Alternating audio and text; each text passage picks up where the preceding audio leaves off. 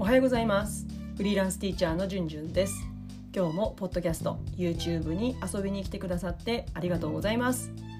このチャンネルはフリーランスティーチャーじゅんじゅんが考える学級経営教師の働き方生き方について発信しています、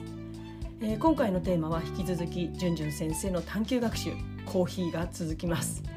えー、コーヒーのサブスク始めましたです。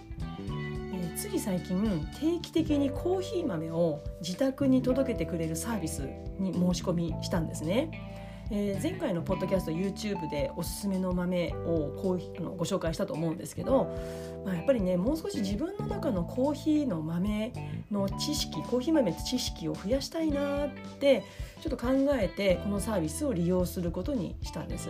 まあとは言ってもまだ1回目初回のコーヒー豆が届いたばかりでまだまだこれからっていうところなんですけどでも1回届けていただいてこのサービスかなり好印象を持ったので皆さんにシェアしたいと思ってお話しすることにしました。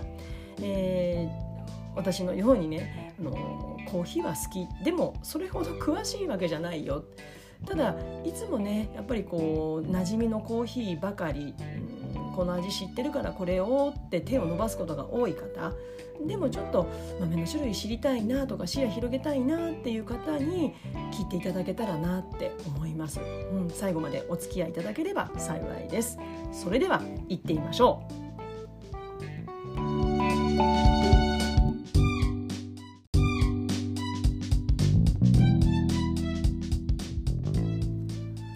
ね今日の内容も探究学習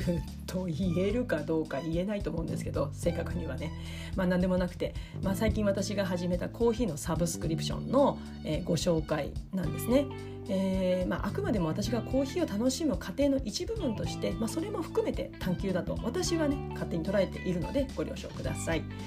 えー、ではこのさコーヒーのサブスクについて次の2点についてご紹介していきたいと思います。まず一つはコーヒーのサブスクって一体何なのかっていうとこですね。そして2つ目まだ初回だけどサービスを継続しようと感じたわけ。これについてお話をします。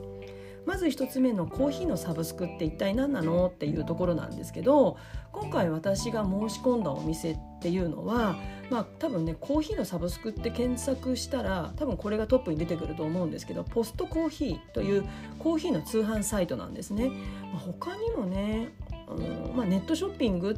ていう形でやってるお店はすごく多いと思うんですけれどもまあサブスクっていう方法でやってるのがポストコーヒーさん以外にあるのかどうか私調べてないんですが、まあ、でもとにかくインスタでもツイッターでも情報発信されているのできっとこのポストコーヒーさんっていうあの名前をねあの見たことがある方も多いかもしれませんよね。で私がこのポストコーヒーさんを知るきっかけになったのはあの私のね大好きな YouTube チャンネルでビート内藤さんっていう方がいらっしゃるんですけれどもその方が、まあ、キャンプをされる方なんですけれども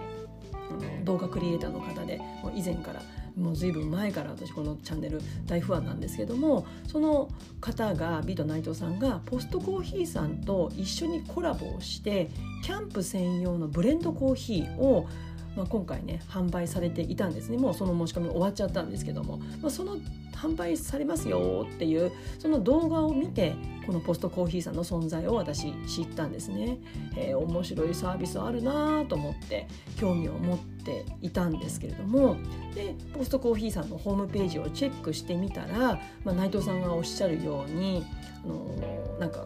自分で自分に合ったコーヒーをセレクトしてくれるってことが分かったんですね。で、まあ、実際私もやってみたんですよ。でまずねその手順なんですけどもホームページあのアクセスするとコーヒー診断を受けるっていうところがあるので、まあ、それタップするといくつか質問が出てくるんですね。で、まあ、その質問に答えてで自分のね合った自分に合ったコーヒーの傾向を教えてくれるんですね。でちなみに私は今回の診断で基本は中入りっていうのかな？中入り。で違うテイストも飲みたいっていう言葉がね出てきたんですね。そんな診断が出たんですね。まあもうご存知の方多いと思いますけども一応お話しすると中入りっていうのは深入りと浅入りのこの中間に位置するそうなんですね。まあ、深入りというのは豆が濃い茶褐色になっていて、まあ、香ばしいローストの香りと焙煎による苦味系の味わいが出てくるそうなんですね。私多分こっちが好きだなと思ってたんですけども今回中入りだったんですね。で浅入りっていうのはコーヒー豆が浅い色づきで、まあ、木豆からねこう由来する酸味が全面的に出るそうなんですね、まあ、酸味系の味わいがあると。で、まあ、その中間ですよね中入りっていうのはあの色としては栗色の段階で酸味苦味甘みのバランスが良くて、まあ、日本人に好まれる一般的な味わいだそうです。で次にこの結果から3種類のコーヒーがチョイスされてその診断の数日後、まあ、申し込みをしてねあのサブスクやりますって申し込んでから数日後に自宅のポストにコーヒーが届けられるっていう、まあ、こういう仕組みになっています。まあ、これがね私は月1に申し込んだんですけども毎月定期的に届けられる仕組みになっているようです。で次にまだ初回なのに私がサービスをこのままね継続しようと感じたわけです。まあ、最近ではねこう YouTube チャンネルのおすすめ機能ってあるじゃないですか。なんだか知らないけどなんか次から次に自分が好きそうなチャンネルが出てきたり動画ができたりきたりすると思うんですけど。あとはインスタでもそうですよね。なんか自分が好きそうな、あのー、好みの広告が出てきたりとかするじゃないですか。うん、だからきっと自分がよく見る滞在時間の長い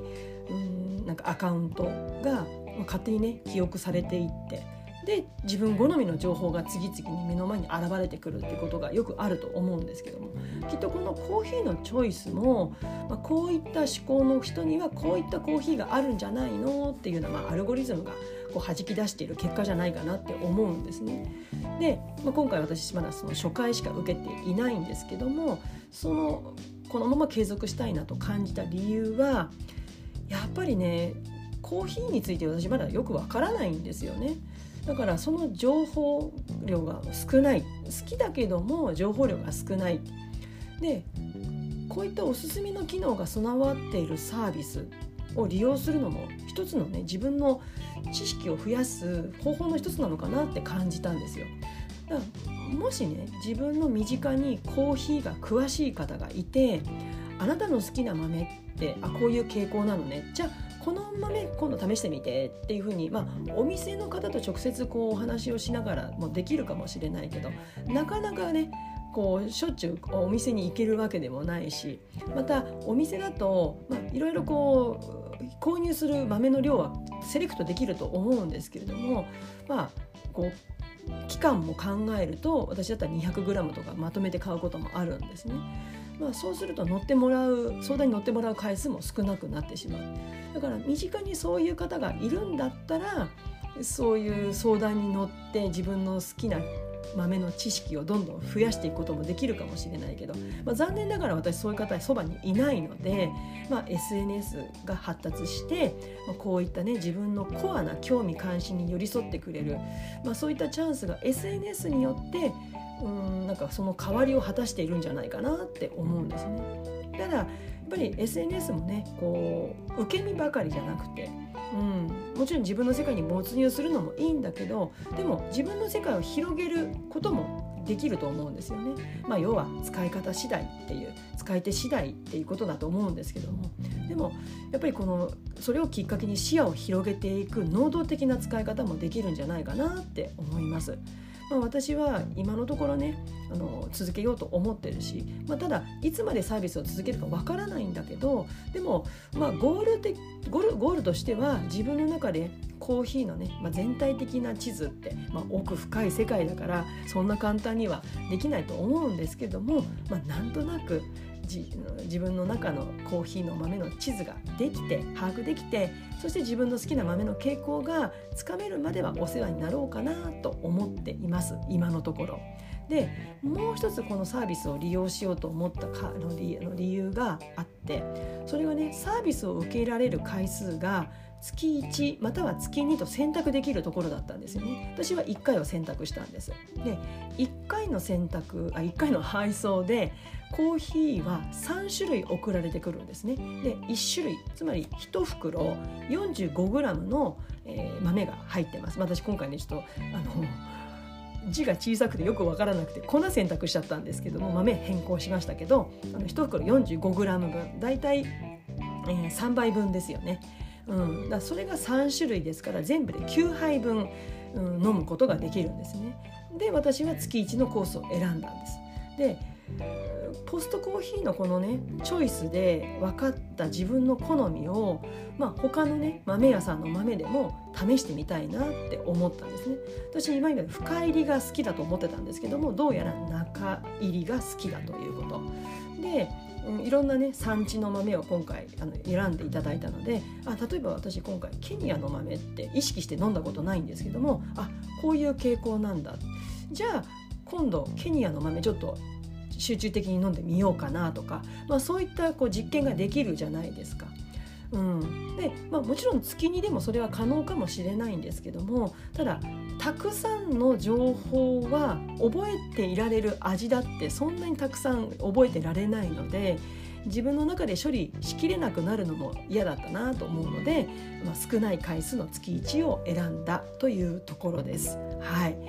えー、いかがでしたでしょうか？今日はねじゅんじゅん先生の探究学習コーヒーのサブスク、えー、サービス、申し込みしました始めましたっていうことについてお話をしました。まあ、結構ね私たちの身の回りってサブスクのサービス増えましたよね。うんまあ、皆さんいくつのサブスク利用されてますか、まあ、今回私コーヒーのサブスクを始めたんですけども実は少し前にねやってたもの継続をやめたものもあります。まあ、その時はね興味があって始めたサブスクでもしばらく時間経つといつの間にかねほとんど利用していないのに、まあ、お金だけ振り込んでるっていう場合もあったりするんですよね。